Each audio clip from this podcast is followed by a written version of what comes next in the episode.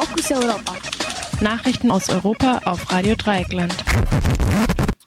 Die Nachrichten für Mittwoch, den 24. November 2021. Zunächst der Überblick. Apple verklagt Hersteller von Spionagesoftware Pegasus. EU-Binnenmarktausschuss verlangt Öffnung digitaler Plattformen. Nach Rede Erdogans verliert die türkische Lira 20 Prozent ihres Wertes. Größere Zahl von PatientInnen auf Intensivstationen soll verlegt werden. Apothekenketten in den USA wegen laxem Verkaufs von Suchtmitteln verurteilt. Und nun zu den einzelnen Themen. Apple verklagt Hersteller von Spionagesoftware Pegasus. Die Firma Apple will mit einer Klage in den USA erreichen, dass der israelische Firma NSO Group die Nutzung jeglicher Geräte von Apple untersagt wird. NSO hat die Spionagesoftware Pegasus entwickelt und an verschiedene Regierungen verkauft. Nach eigenen Angaben verkauft die Firma die Software unter der Bedingung, sie nur zu Zwecken wie der Terrorabwehr einzusetzen. Auf der Liste der Anwender stehen die Regierungen von Marokko, Saudi-Arabien, den Vereinten Arabischen Emiraten, Indien, Bahrain. Saudi-Arabien benutzt die Software unter anderem dazu, den Journalisten Jamal Khashoggi auszuspähen, der später im Konsulat Saudi-Arabiens in Istanbul ermordet wurde. Auch die ungarische Regierung musste zugeben, Pegasus verwendet zu haben. Auf der Liste der Ausgespähten in Ungarn sollen vor allem Oppositionelle und MitarbeiterInnen regierungs regierungskritischer Medien stehen. Apple verlangt von NSO nun auch die Entschädigung betroffener NutzerInnen, ohne dazu nähere Angaben zu machen. Auch WhatsApp klagt bereits gegen NSO.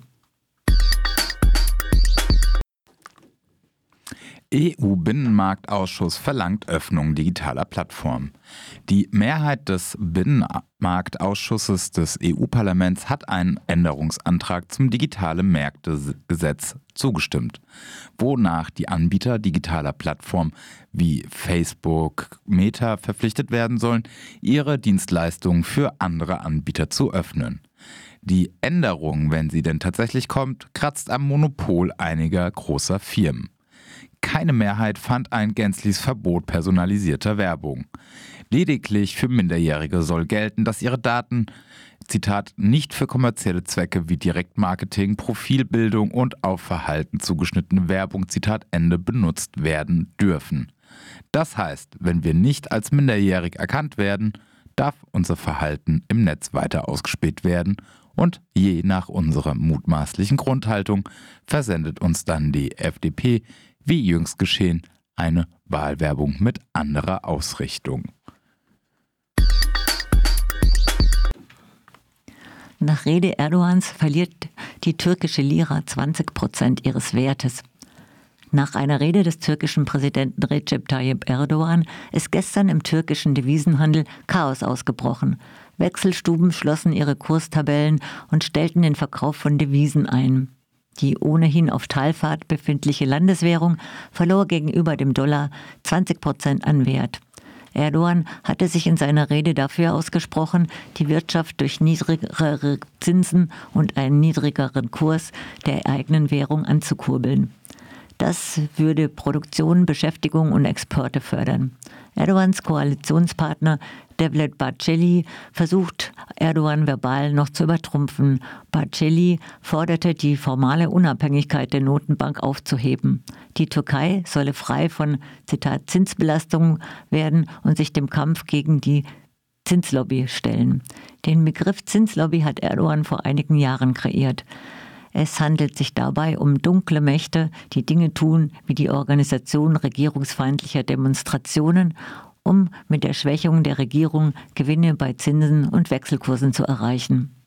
Dass Barceli die Unabhängigkeit der Zentralbank in Frage stellt, dürfte von vielen eher als eine Art Witz verstanden werden. Tatsächlich folgt die Zentralbank, deren Chef Erdogan in zwei Jahren viermal ausgewechselt hat, Erdogan mittlerweile aufs Wort.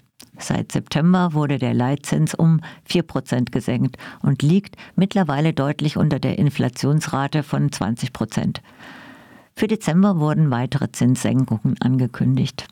Tatsächlich hilft Erdogans Wirtschaftspolitik der Exportindustrie und dem Tourismus, allerdings nur bedingt, denn bevor Waren exportiert werden können, müssen häufig Rohstoffe und Vorprodukte für teure Devisen importiert werden. Außerdem steigen die Kreditkosten trotz der niederen Zinsen, weil das Geld letztendlich aus dem Ausland kommt. Gleichzeitig heizen die Importpreise die Inflation an. Größere Zahl von PatientInnen auf Intensivstationen soll verlegt werden. Am Dienstagabend hat die Deutsche Interdisziplinäre Vereinigung für Intensiv- und Notfallmedizin, kurz DIVI, die Verlegung einer größeren Anzahl von Patienten aus Bayern, Thüringen, Sachsen, Berlin und Brandenburg in andere Bundesländer mitgeteilt. Die bundesweite Inzidenz ist mittlerweile auf über 400 gestiegen. In Sachsen nähert sie sich der 1000. Die sächsische Landesregierung hat am Wochenende vorsorglich die Arbeitszeitbeschränkung in Krematorien geändert.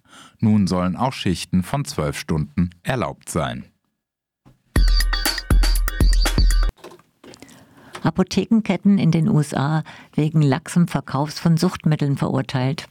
Ein Gericht in Ohio hat die Handelsketten Walmart, Walgreens und CVS in der sogenannten Opioid-Krise schuldig gesprochen. Den Ketten wird der laxe Verkauf von Schmerzmitteln, die eine Reihe von Substanzen enthalten, die süchtig machen, sogenannte Opioids enthalten, vorgeworfen. Zwischen 1999 und 2020 sind nach den offiziellen Zahlen der US-Gesundheitsbehörde CDC 841.000 Menschen an einer Überdosis von Opioids gestorben.